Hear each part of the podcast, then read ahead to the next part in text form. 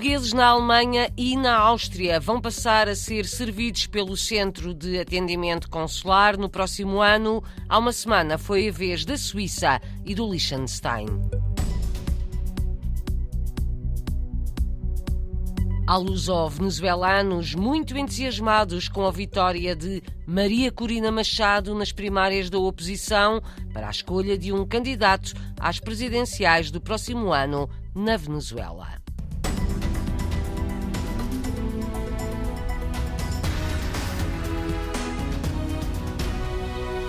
É o quarto apenas este mês. Foi raptado mais um português na África do Sul, um empresário sequestrado a noite passada em Joanesburgo. Terá sido no bairro de Alexandra, junto ao subúrbio de Sentan. A informação foi dada à agência de notícias Lusa pelo editor do jornal Voz Portuguesa, publicado pelo Fórum Português na África do Sul. O empresário será proprietário de uma cadeia de supermercados numa área onde se localizam muitos negócios de portugueses. Desde agosto, o Fórum Português da África do Sul registrou pelo menos nove casos de portugueses sequestrados no país.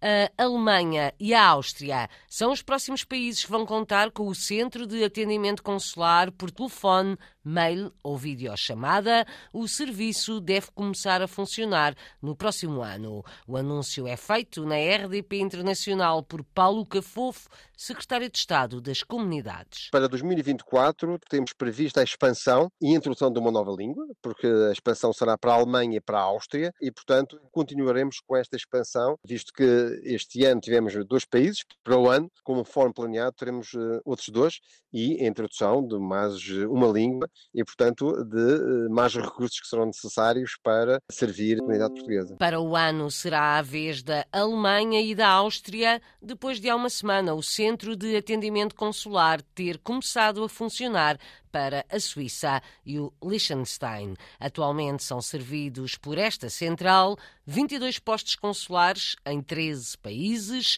Em cinco anos foram recebidos mais de 2 milhões de contactos. Ontem, o secretário de Estado das Comunidades visitou as instalações do Centro de Atendimento Consular em Alfândega da Fé, onde trabalham 22 funcionários mas o serviço deverá crescer, diz Paulo Cafofo. Estou muito satisfeito, vi que as coisas funcionam e temos aqui também uma, um potencial de, de, aumento e de melhoria do, do próprio serviço. Uh, a capacitação ainda não está esgotada, e, portanto, ou seja, nós podemos, uh, nesta expansão dos países, de colocar aqui mais recursos humanos e, portanto, é nisso que vamos também uh, nos centrar e focar. Isto é um investimento grande, estamos a falar de 13 milhões de euros de investimento para o funcionamento deste centro de atendimento consular e, portanto, é um investimento certo, não só na perspectiva de serviço das comunidades portuguesas, como também de serviço aos eh, territórios de baixa densidade. O Centro de Atendimento Consular está dividido por duas áreas geográficas, Lisboa e Alfândega da Fé,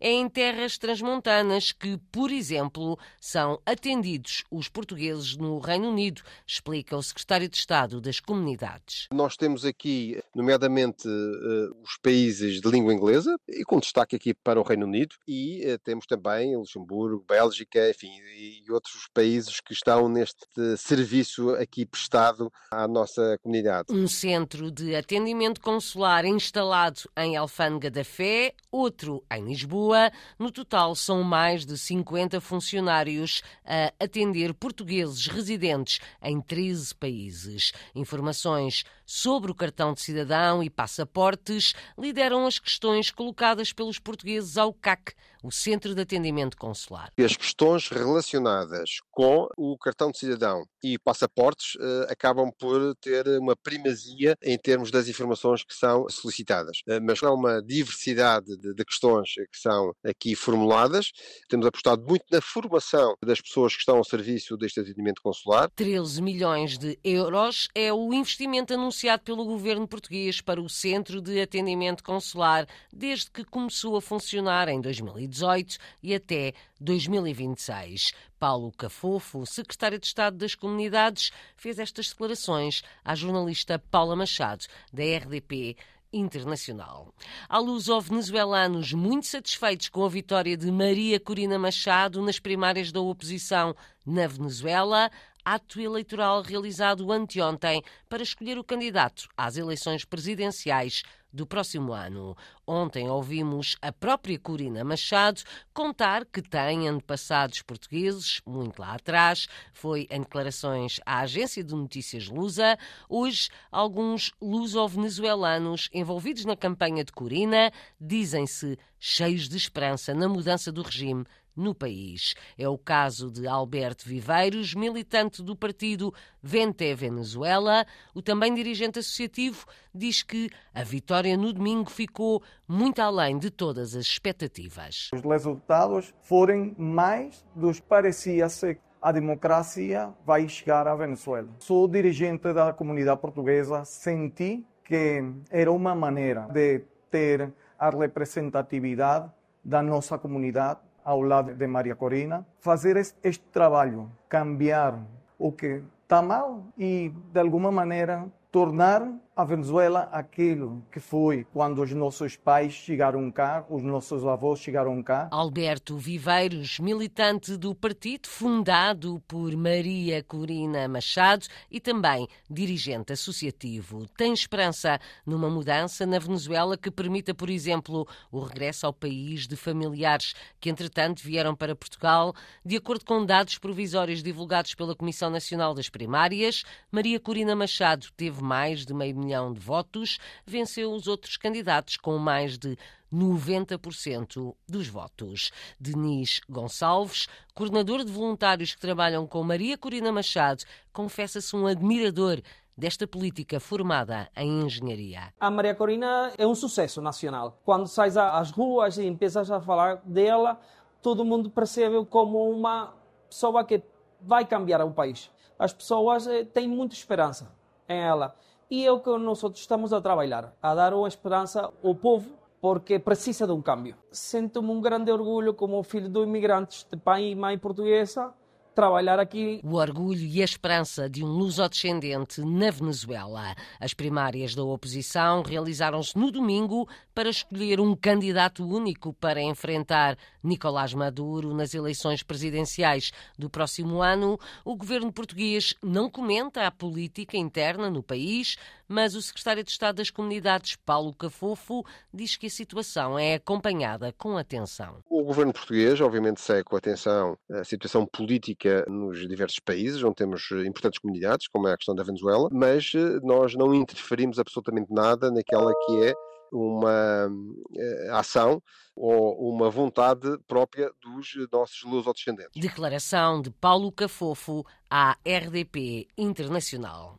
Uma portuguesa radicada na ilha britânica de Guernsey, no Canal da Mancha, foi recentemente distinguida como cuidadora do ano pelo seu trabalho como auxiliar num lar de idosos, distinção atribuída pela imprensa de Guernsey. A madeirense Emília Fernandes deixou o Jardim da Serra há 20 anos, há 18 trabalha com idosos, um dia diz que gostava de fazer o mesmo na sua terra, na Madeira.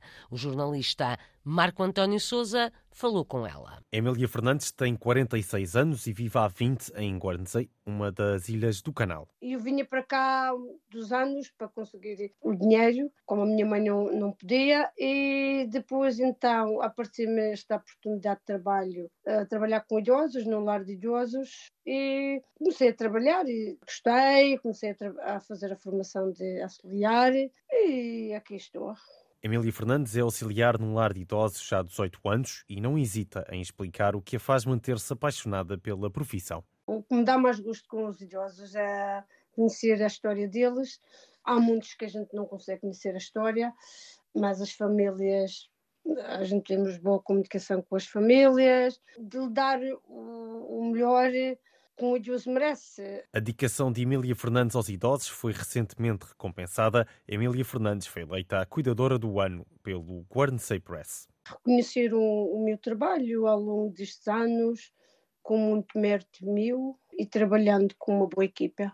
Sinto-me muito, sinto muito orgulhosa e completa, porque eu sei que eu sou uma boa profissional e é bom ser reconhecido por aquilo que a gente faz, claro porque é um mérito de uma vida.